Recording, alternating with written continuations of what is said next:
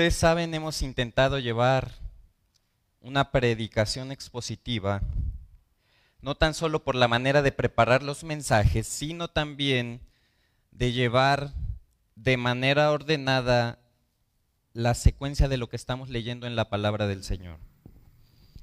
Así que hoy vamos a entrar a Hechos capítulo 22, versículo 30, y no podemos hacerlo sin antes pedir al Espíritu Santo que nos guíe el día de hoy. Gracias te damos, Padre. Gracias porque podemos venir a abrir tu palabra y ver cuán hermosas cosas nos has dejado en ella para nuestra enseñanza, para nuestra corrección, para nuestra santificación, Padre, a fin de que seamos hijos tuyos que te agraden en todo momento, Señor. Te queremos pedir en esta mañana, tarde ya, Señor, que el Espíritu Santo guíe este momento para que tanto tú me utilices como un instrumento tuyo, como para que mis hermanos puedan abrir su entendimiento, abrir su corazón y dejar que también tu palabra hable a sus vidas, no tan solo para ser oidores, sino hacedores de ella. Bendito seas, te agradecemos la libertad que tenemos para hacerlo y Señor, que podamos aprovechar este tiempo delante de ti. Te lo pedimos y te agradecemos en el nombre de tu Hijo amado, Cristo Jesús. Amén.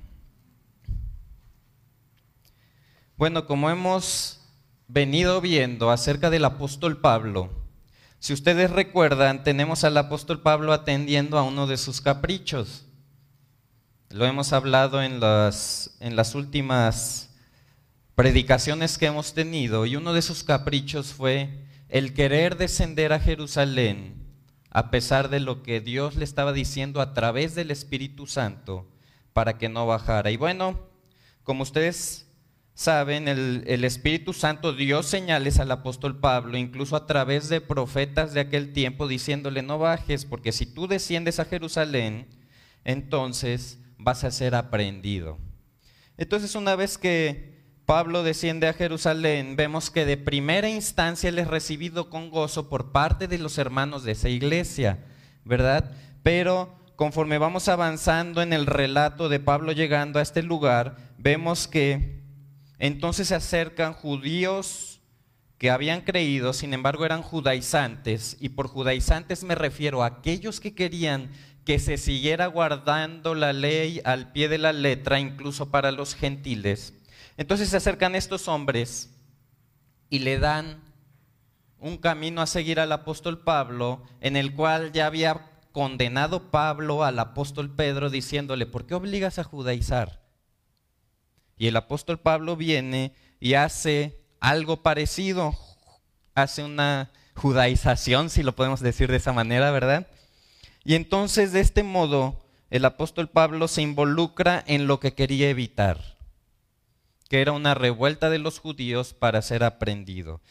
Fuimos avanzando en el relato, ¿verdad? Y a través de estas soluciones pragmáticas que le dieron estos hombres, bueno, él recibe exactamente lo que quería evitar. Y vemos cómo, aunque el Espíritu Santo advirtió a Pablo, aunque profetizó sobre él, bueno, llegamos al punto en el que una vez ya aprendido, ya tomado como alguien encarcelado, entonces es presentado delante del pueblo y él tiene una conversación con el pueblo. Eso lo vimos la semana pasada. En esta conversación, lo único que hace el apóstol Pablo es empezar a dar su testimonio personal. Y en este testimonio personal, pues prácticamente no vamos a ver que la palabra de Dios diga que hubo algún converso, alguien que haya creído en el Señor Jesucristo a través de este testimonio que da el apóstol Pablo, y cuando empieza a hablar acerca de Esteban, entonces la turba de judíos se vuelve totalmente en su contra, y entonces empiezan a insistir en que se matara a Pablo. Cuando el tribuno ve esto, ¿verdad? Lo mete en una fortaleza y para poder indagar qué era lo que estaba sucediendo, azota al apóstol Pablo. Él recibe golpes y entonces él empieza a sacar el cobre, ¿verdad? Empieza a sacar la parte de sus méritos como ser humano y dice, yo soy un ciudadano romano. Cuando en otras partes de la palabra vemos al apóstol Pablo diciendo, de nada me vanaglorio, ¿verdad? O vanaglorio, no sé cómo se acentúe la palabra. Pero aquí lo importante es que en este momento el apóstol Pablo empieza a dejar mostrar su carne. Ahora, para nosotros no es importante venir y sumir al apóstol Pablo. Lo que es importante es ver que incluso los hombres de Dios que están más dedicados al servicio pueden caer. Y este es el caso del apóstol Pablo. Así que para ello vamos a entrar a Hechos capítulo 22, versículo 30. Una vez que es azotado Pablo y que él dice, soy ciudadano romano, entonces el tribuno, el encargado de, de ese lugar, dice, es un ciudadano romano, esto nos puede caer muy mal delante del imperio romano. Por lo tanto, entonces llegamos al versículo 30 que dice, al día siguiente, queriendo saber de cierto la causa por la cual le acusaban los judíos, le soltó de las cadenas y mandó venir a los principales sacerdotes y a todo el concilio, sacando a Pablo, le presentó, y sacando a Pablo le presentó ante ellos. Y entonces aquí entramos ya en el relato de nuestro pasaje, y estamos viendo a un tribuno que por el temor que le había ocasionado el haber maltratado a un ciudadano romano, entonces viene y empieza a indagar las causas. Seguramente él se quería deslindar un poco de la responsabilidad de lo que acababa de hacer y entonces empieza a investigar por qué estaban acusando al apóstol Pablo. Esto lleva a Pablo este, a estar ante una segunda intervención delante de ahora del concilio, acuérdense, la primera vez era una turba de judíos. Esta nueva vez que va a poder hablar el apóstol Pablo, va a estar ante el concilio y dice así, versículo 23.1. Entonces Pablo, mirando fijamente al concilio, dijo, varones hermanos, yo con toda buena conciencia he vivido delante de Dios hasta el día de hoy. ¿Se acuerdan bajo qué premisa estamos llegando a Jerusalén? ¿Se acuerdan bajo qué espíritu está llegando el apóstol Pablo a Jerusalén? Está llegando tras una desobediencia directa a lo que el Espíritu Santo le estaba diciendo. Sin embargo, vamos a ver esta frase. Dice, varones hermanos, yo con toda buena conciencia he vivido delante de Dios hasta el día de hoy. ¿Crees que la buena conciencia del apóstol Pablo era suficiente para haber caminado correctamente los caminos del Señor? Si incluso vamos a llegar a un momento en el que Él dice, ¿sabes qué? El Espíritu Santo por todas las ciudades me da testimonio de que no debo bajar a Jerusalén, pero de ninguna cosa hago caso. ¿Sabes quién estaba incluido ahí? El Espíritu Santo porque él tenía una visión tan fija de lo que quería hacer y tenía tantas ganas de venir a Jerusalén, y eso ya lo vimos en hace, hace dos clases, hace dos predicaciones respecto a esto, que para él fue más importante el ir y hacer lo que tenía en su corazón que el obedecer lo que Dios le quería decir a través del Espíritu Santo. Entonces, en un primer lugar tenemos que ver que uno de los errores en los que puede caer un fiel servidor de Dios es pensar que no se puede equivocar. Sin embargo, la palabra de Dios es clara. Fíjense lo que dice 1 Corintios 10, 12. Dice así. Así que el que piensa estar firme, mire que no caiga. ¿Sabes quién dijo esto? Pablo. Entonces él estando en su firmeza y en su convicción de que estaba sirviendo a Dios, estaba haciendo exactamente lo contrario. Y él llega a Jerusalén y empieza este camino ríspido de su vida y lo podemos ver como un bache, porque cuando lleguemos al final vamos a ver que Dios lo quería en otra parte, pero él estaba atorado en Jerusalén por no haber atendido al Espíritu Santo. Entonces, cuando tú eres un fiel servidor del Señor y crees que por eso y por venir muchas horas a la iglesia, ¿verdad? O por estar involucrado completamente en el ministerio, crees que no te equivocas y que tienes la razón, entonces estás muy equivocado porque el que cree que está firme debe mirar que no caiga. Y así como dice la palabra y es algo que se cumple al pie de la letra, también vamos a ver al salmista en el Salmo 19, 12 al 13. Fíjense lo que dice.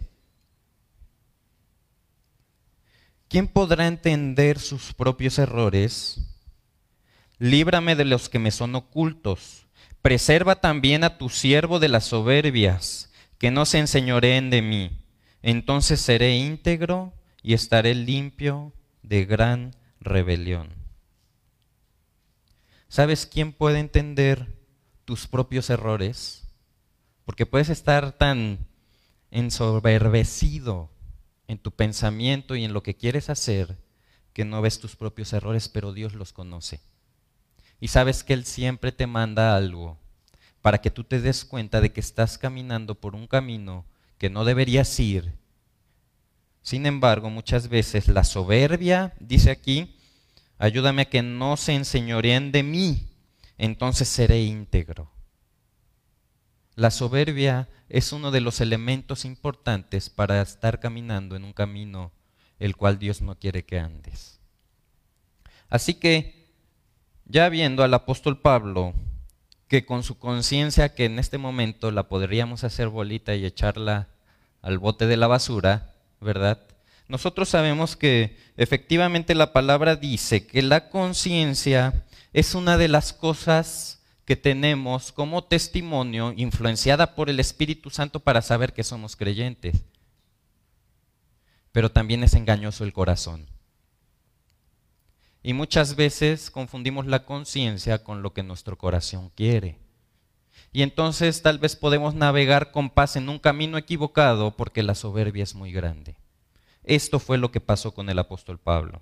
Ahora, ¿tú crees que es suficiente servir al Señor? Ya vimos aquí al apóstol Pablo sirviendo, yendo, que, queriendo ir a exponer la palabra, ¿verdad? Pero, ¿crees que le estás dando toda tu vida al Señor simplemente por hacer lo que Dios te llamó a hacer? Porque Pablo sí tenía ese llamado. E incluso todos nosotros tenemos el llamado de compartir respecto al Señor, pero sabes que incluso el Señor Jesucristo dijo ahí en Lucas 17:10, así también vosotros, cuando hayáis hecho todo lo que os ha sido ordenado, decid, siervos inútiles somos, pues lo que debíamos hacer, hicimos. Sabes que el servicio no no es todo, no lo es, no es suficiente. Tenemos que darle toda nuestra vida al Señor y eso incluye la obediencia. Por eso vemos que Pablo dice, yo con toda buena conciencia he vivido delante de Dios hasta el día de hoy. Pero su conciencia no era la que marcaba si Pablo estaba haciendo bien las cosas o no. Era el Espíritu Santo. Y el Espíritu Santo le estaba diciendo, no vayas entonces, si sabemos que el Espíritu Santo me da testimonio a mi vida de ser salvo, también debo estar consciente de que vivo en un cuerpo pecaminoso. Tengo que estar consciente que muchas veces mis deseos, los deseos de mi carne pueden predominar en algunos de mis razonamientos para que como Pablo llegó a pensar que estaba agradando a Dios, ¿verdad? Cuando en realidad lo estaba desobedeciendo. Así que, al momento de él no querer hacer caso de lo que Dios tenía para su vida, se metió en este bache. Hace algunas semanas veíamos acerca de Saúl, el rey Saúl, y llegamos a profundizar en cómo Dios no quería los sacrificios, Dios no quería el servicio de Saúl más que su obediencia. Y sabes que esto nos, nos deja caer a una conclusión. No es más importante el servicio que la obediencia a Dios.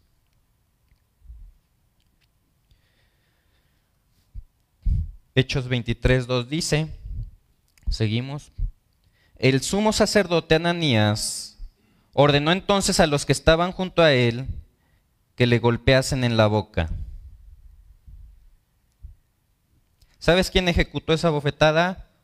¿Quién sabe? Fue alguien que se lo ordenaron. Pero ¿sabes de dónde venía la bofetada? Muchos vamos a creer que venía de, del sumo sacerdote. Pero a mí me parece más una bofetada de parte del Señor para Pablo, porque Dios le dijo, no transites este camino, y él se metió en el camino. Entonces, el día de hoy vamos a ver cuando la bofetada de Dios viene de parte de alguien que considero indigno de pegarme. Si tú lees un poco la historia de Israel en el Antiguo Testamento, vas a ver que después de todas las bondades de Dios, después de que los sacó con milagros y prodigios de la tierra de Egipto, después de que abrió el mar y pasaron en seco, después de que volvió a abrir las aguas en el río Jordán y pasaron en seco hacia la tierra prometida, tú te vas a dar cuenta que ellos vienen y se rebelan contra él.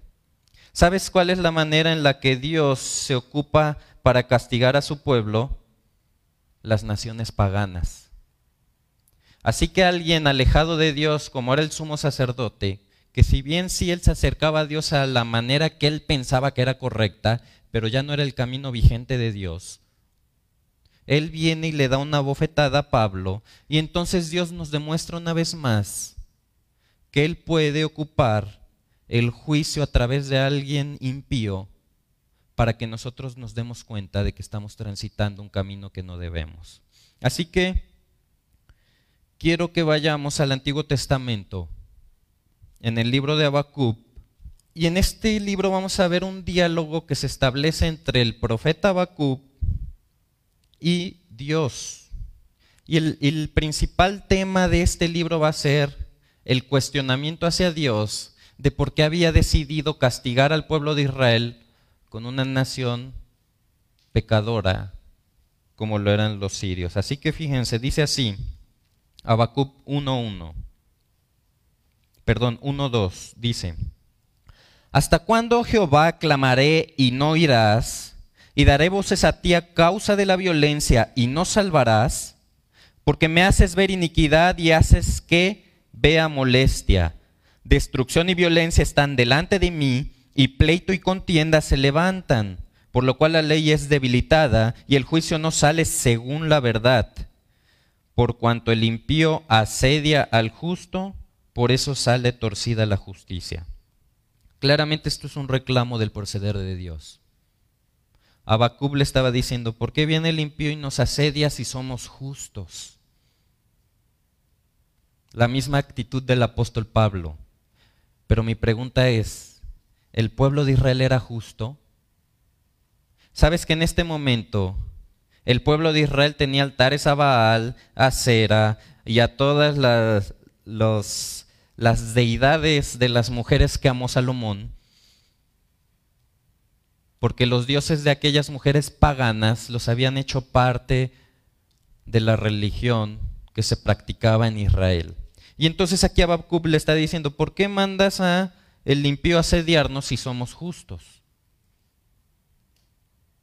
Y esto lo podemos ver como una equivalencia del apóstol Pablo diciendo, me he, dirigido rectamente delante de Dios hasta el día de hoy.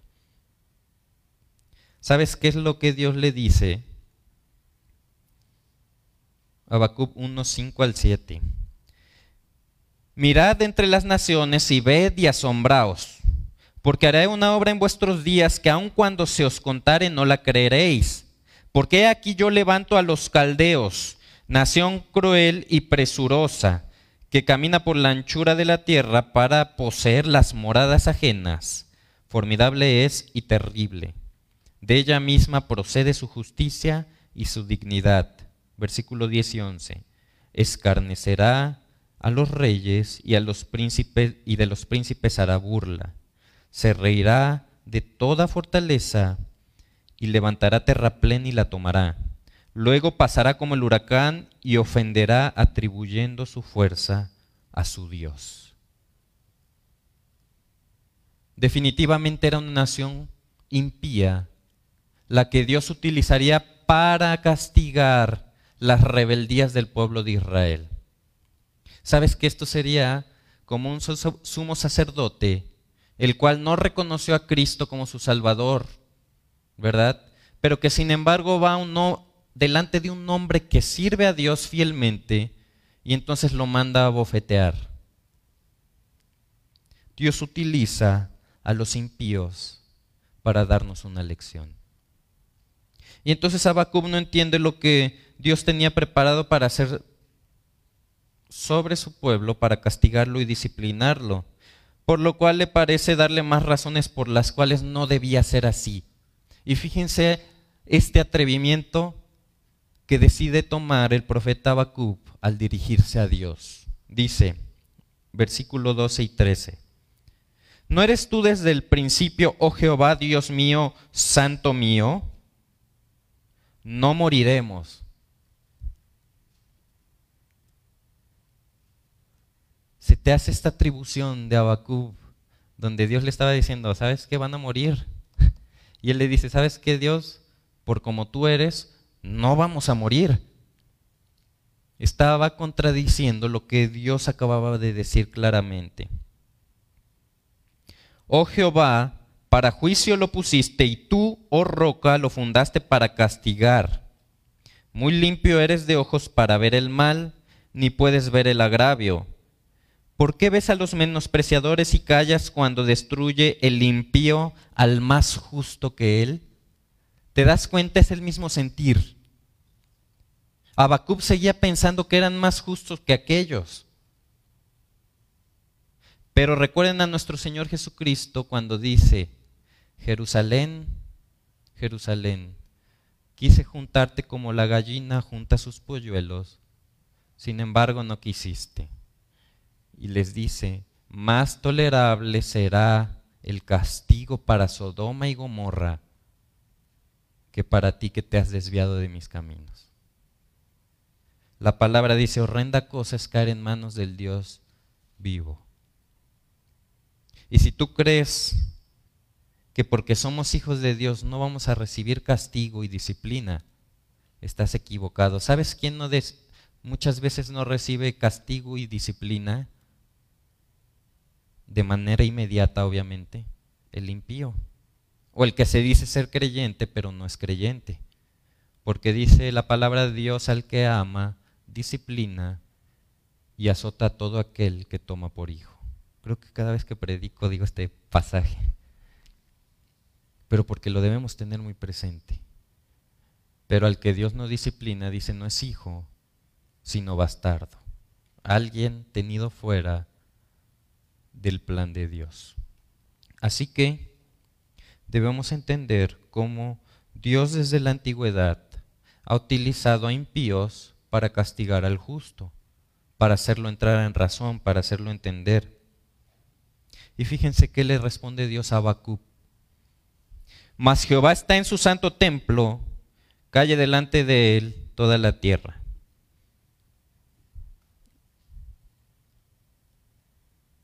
Le está diciendo cállate, si lo quieren resumir en una palabra. Tú no me puedes venir a decir a mí, le está diciendo Habacuc con todo lo que relata el, pasaje, no me puedes venir a, a mí a decir qué voy a hacer o qué no voy a hacer. ¿Por qué? porque soy Dios. Estoy sentado en mi santo templo, así que cállate.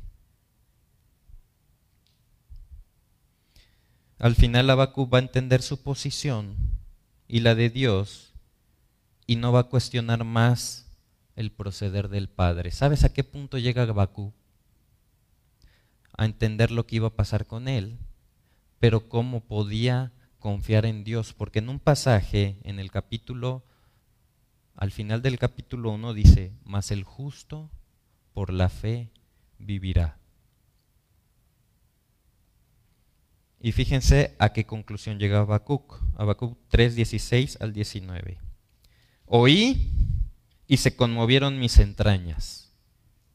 El primer paso después de callar es escuchar. Si Dios me dijo que calle, y yo callo, entonces ya estoy listo para escuchar. A la voz temblaron mis labios, pudrición entró en mis huesos y dentro de mí me estremecí. Si bien estaré quieto en el día de la angustia, cuando suba al pueblo, cuando suba al pueblo el que lo invadirá con sus tropas. Es decir, había resignación y entendimiento de que Dios tiene el control de la situación, por más feo que se vea el panorama.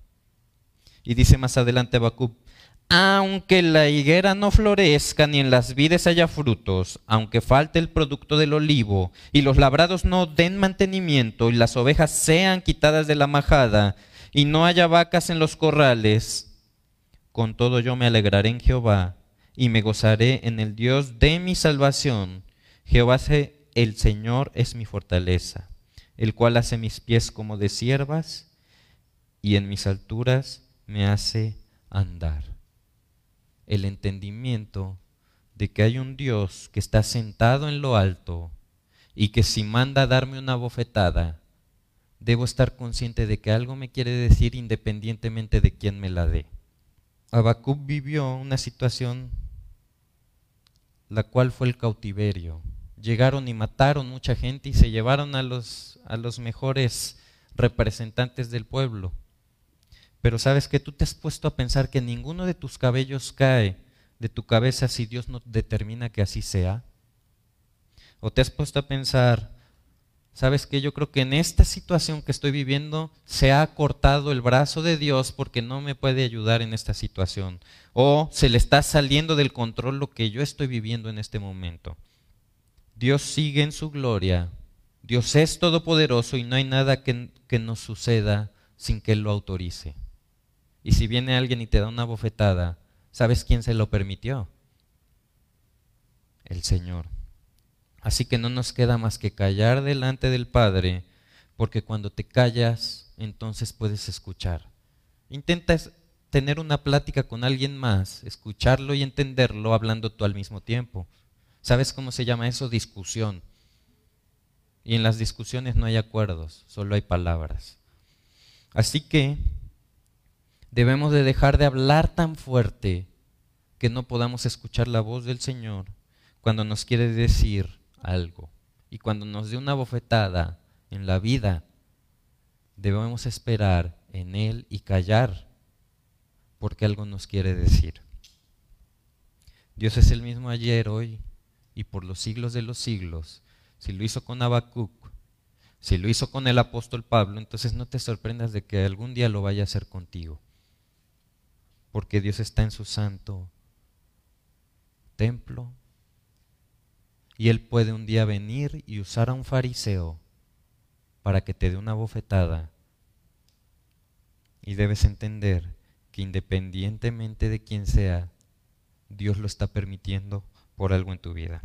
Así que bueno, yo, yo pienso que a este punto esperarías a que el apóstol Pablo ya hubiera recapacitado, ¿verdad? Sin embargo, sucede lo siguiente, seguimos 23.3. Entonces Pablo le dijo, Dios te golpeará a ti, pared blanqueada. ¿Estás tú sentado para juzgarme conforme a la ley y quebrantando la ley me mandas a golpear? ¿Sabes cuál es la equivocación del hombre que cree que está caminando en el camino del Señor, pero está yendo por un camino que Dios no le guió? ¿Sabes cuáles son las equivocaciones que un hombre así comete? En primer lugar, se atreven a decir cuál es la voluntad de Dios y cuál será su accionar al respecto de una situación. Vemos aquí que Pablo no titubea en decir qué haría Dios al respecto, al igual que Habacuc. Habacuc dice, no, esto no va a suceder. Aquí Pablo dice, no, Dios va a venir y así te va a golpear a ti, pared blanqueada.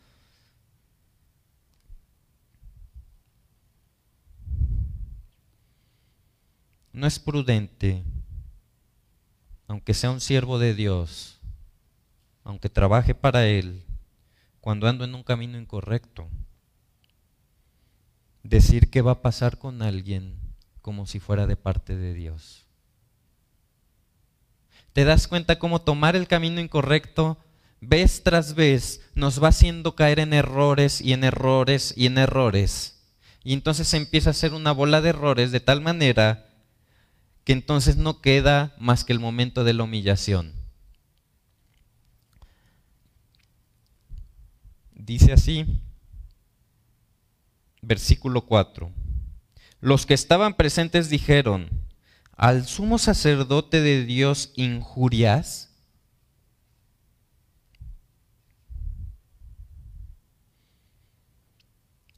Primero vimos que el que va en el camino equivocado dice, se da la atribución de decir cuál es la voluntad de Dios y cuál va a ser su accionar cuando no es así.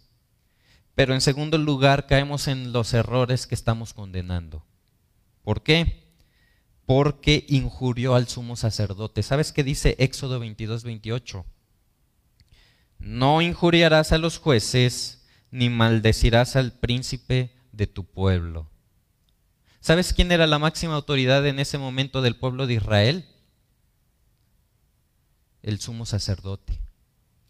¿Por qué? Porque Israel estaba asediado por los romanos. El gobierno estaba dirigido por los romanos, sin embargo les dejaban tener concilios que estaba precisamente dirigido por el sumo sacerdote. Era el príncipe del pueblo en ese momento. Entonces Pablo se atreve a decir, ¿sabes qué? ¿Estás tú sentado para juzgarme conforme a la ley y quebrantando la ley me mandas a golpear? Y le dice pared blanqueada. Y cuando le dice pared blanqueada, quebranta la ley el apóstol Pablo. A tal grado que Pablo dice, ¿saben qué? Este, discúlpenme, no sabía, hermanos, que era el sumo sacerdote, pues escrito está, no maldecirás al príncipe de tu pueblo. Él entendió claramente, él era un fariseo antes. Entonces, dentro de las actitudes que podemos presentar en el camino incorrecto, también está el señalar algo que yo estoy infringiendo.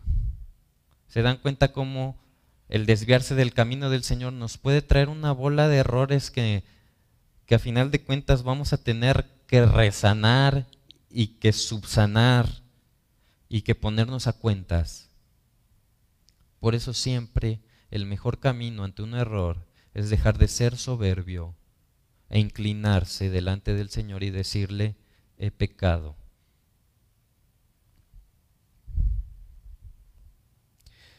Cuando caigas en un error y estés en posición de ser juzgado, mi hermano, sé el dueño de tu silencio y no el esclavo de tus palabras. Porque Dios lo dijo calle delante de mí toda la tierra. No importa qué tan duro fue la bofetada, no importa quién mandó Dios a darte la bofetada. Es más, muchas veces eres castigado por algo que no hiciste, pero sabes que hiciste otra cosa y por eso no has sido castigado y Dios está usando un medio para regresarte al camino. Tienes que ser sensible a la voz de Dios. Cuando Dios se está acercando a ti y te ama, te va a disciplinar. ¿Sabes qué hace Pablo? Una vez que se da cuenta que cometió un error, entonces empiezas a, usar una estrategia humana que se llama divide y vencerás. Estrategia humana en una estrategia de Dios. Y llegamos a Hechos 23 del 6 al 7. Entonces Pablo, notando que una parte era de saduceos y otra de fariseos, alzó la voz en el concilio. Varones hermanos, yo soy fariseo, hijo de fariseo. Acerca de la esperanza y de la, resurrección de los muertos se me juzga. Cuando dijo esto, se produjo disensión entre los fariseos y los saduceos y la asamblea se dividió. Sabes que muchas veces cuando vas a ser confrontado, cuando vas a ser juzgado, en vez de enfocarte en el verdadero problema que tienes, porque el verdadero problema que tenía aquí Pablo es que se había desviado del camino del Señor. Por eso estaba ahí, no estaba por la cuestión de la resurrección. Sin embargo, él viene, ve la oportunidad y dice, a ver en qué se pelean estos dos grupos. Y como él había sido un fariseo de hueso colorado, entonces dice, yo sé el núcleo del conflicto de estos dos grupos, que es la resurrección. Entonces viene, suelta la bomba y deja que se peleen. Esto es una estrategia humana. Y yo te quiero decir algo, mi hermano. En el momento en el que Dios te quiera hacer regresar, en el momento en el que Dios te abofetee, pon la otra mejilla, porque te lo mereces. Sin embargo, si en el momento que estás siendo juzgado tú quieres venir y dejar una bomba ahí en medio para que se peleen y se distraigan, entonces es un grave error. Porque estás decidiendo en vez de humillarte, en vez de poner tu soberbia delante del Señor y recibir el castigo, estás decidiendo usar una estrategia humana para zafarte lo más posible que puedas. Y lo más rápido. Esta estrategia de hombres hizo que se dividiera el concilio y que el tema de la resurrección, que era una pelea pues ancestral entre los fariseos y los saduceos, diera lugar a que se contendieran entre ellos y bueno, es como como en las caricaturas, ¿no? Cuando se están peleando todos y el que querían agarrar sale por abajo arrastrándose y se desaparece. Fíjense lo que pasa. Hechos 23, 8 al 10. Porque los saduceos dicen que no hay resurrección, ni ángel, ni espíritu. Pero los fariseos afirman estas cosas, y hubo un gran vocerío, y levantándose los escribas de la parte de los fariseos, contendían diciendo, ningún mal hallamos en este hombre. Se dieron cuenta, inclinó la balanza completamente hacia, era un tema doctrinal, y hacia eso lo inclinó. Que si un espíritu le ha hablado o un ángel, no resistamos a Dios. Le daban la razón a Pablo. Y habiendo grande disensión, el tribuno, teniendo temor de que Pablo fuese despedazado por ellos, mandó que bajasen soldados y le arrebatasen de en medio de ellos y le llevasen a la fortaleza. ¿Te das cuenta? Él logró lo que quería dividiendo a quién le juzgaba. Aquí terminan las comparecencias de Pablo. Más adelante va a ser llevado ante otros hombres donde Dios sí lo quería llevar, pero aquí terminan sus comparecencias. Pero ¿sabes qué se pudo ahorrar? Primero, que una turba viniera y lo prendiera. Segundo lugar, que lo llevaran ante el tribuno y fuera azotado para investigar qué pasaba con él. Se llevó unos azotes de a gratis el apóstol Pablo. No por la causa de Cristo, sino por su propia causa. Y también se llevó una bofetada delante del concilio, donde abrió su boca y la regó. Entonces todo este trago amargo que llevaba el apóstol Pablo se lo pudo haber ahorrado pero él decidió caminar el camino que Dios le dijo, no lo transites.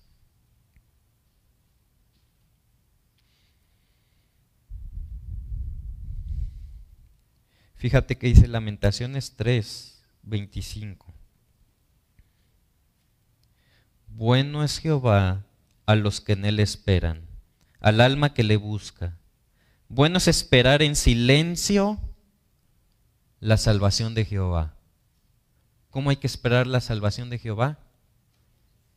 No defendiéndose, ¿verdad? En silencio.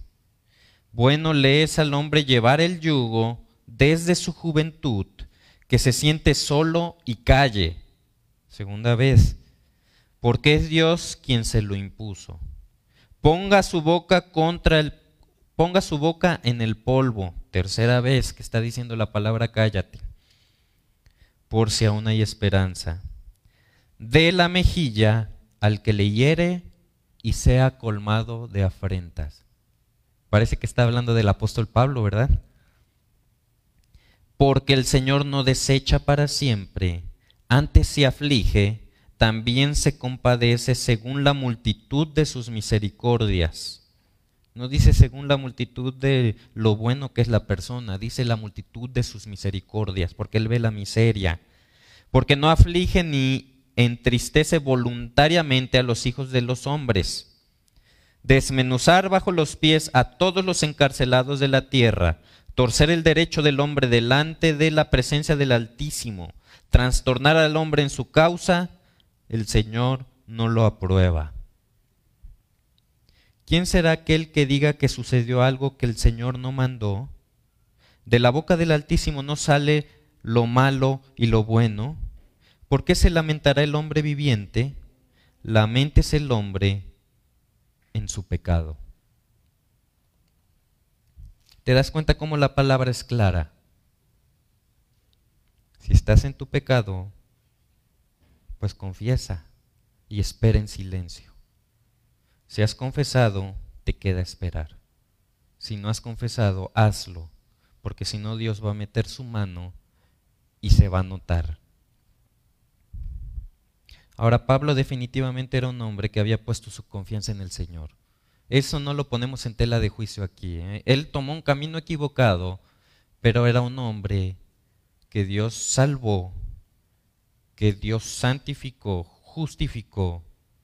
Y entonces él tenía puesta su confianza en Dios y si bien se equivoca, pues ahora es donde la gracia de Dios iba a sobreabundar en su vida. Y Dios, sin más, restablece su relación con Pablo. Ya dejó que los angolotearan. Y eso es algo que debemos entender como creyentes. Porque muchas veces pensamos, bueno, es que me equivoco, bueno, voy y confieso y ya no pasó nada y le seguimos adelante, ¿no, Padre? Pero no es así el asunto. El asunto es que cuando nos equivocamos, cuando nos desviamos, Dios va a hacer algo al respecto para que nosotros vengamos delante de Él y entonces vivamos consecuencias de lo que estamos haciendo. Hechos 23, 11. A la noche siguiente se le presentó el Señor y le dijo, ten ánimo, Pablo, pues como has testificado de mí en Jerusalén, así es necesario que testifiques también en Roma. ¿Ya viste dónde era necesario que estuviera el apóstol Pablo? En Roma. Sí, Pablo ya había testificado en Jerusalén algunas veces. Esta vez no hizo nada, dio su testimonio. Y sabes qué, si, si tú ves a alguien que creyó en Cristo por el testimonio de alguien más y no estaba ahí el Evangelio, entonces fueron vanas palabrerías. A eso le podemos llamar un convertido de fulanito o de menganito. Quien tiene el poder para transformarnos es el mensaje del Evangelio. Por eso dice la palabra, no me avergüenzo del Evangelio, porque es poder de Dios para salvación no dice, este, no me avergüenzo de mi testimonio, porque es como Dios me hizo llegar a los demás para salvación. No dice así el pasaje. Así que tu testimonio tienes que entender algo. Dios lo puede usar para consolación, dice la palabra. Pero lo importante es el mensaje del Evangelio. Entonces, Dios le dice, ten ánimo, Pablo. Yo te voy a llevar a Roma donde necesito que testifiques.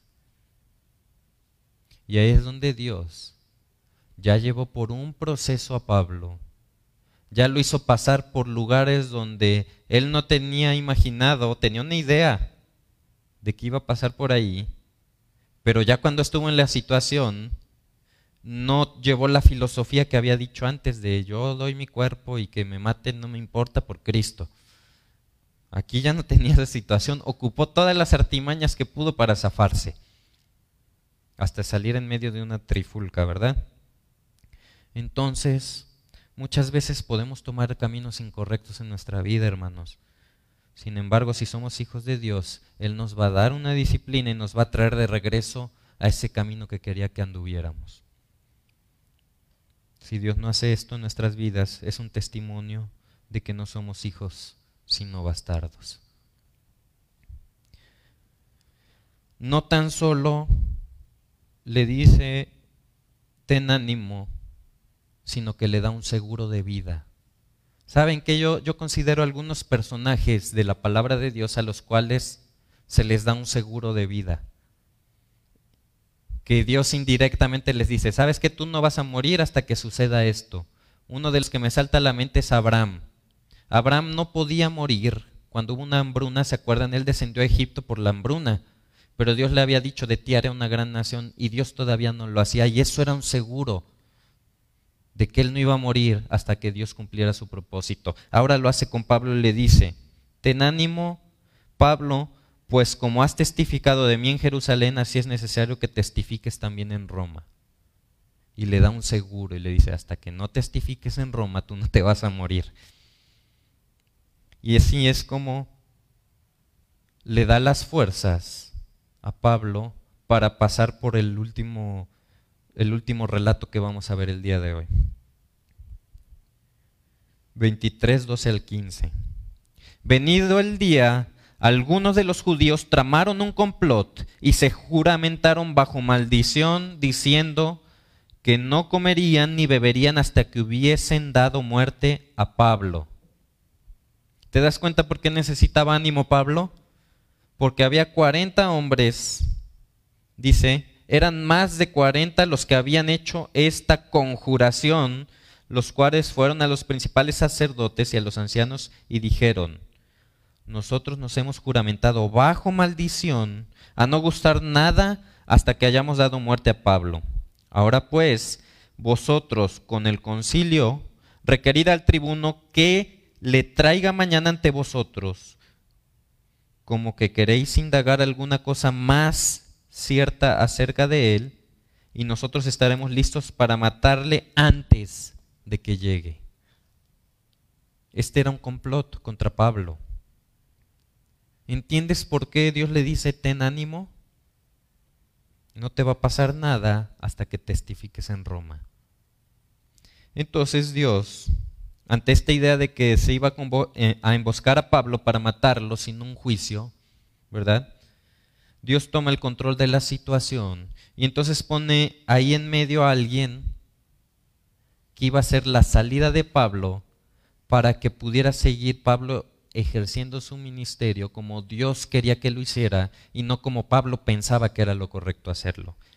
Dice versículo 16, mas el hijo de la hermana de Pablo, es decir, su sobrino, Oyendo hablar de la celada, fue y entró en la fortaleza y dio aviso a Pablo.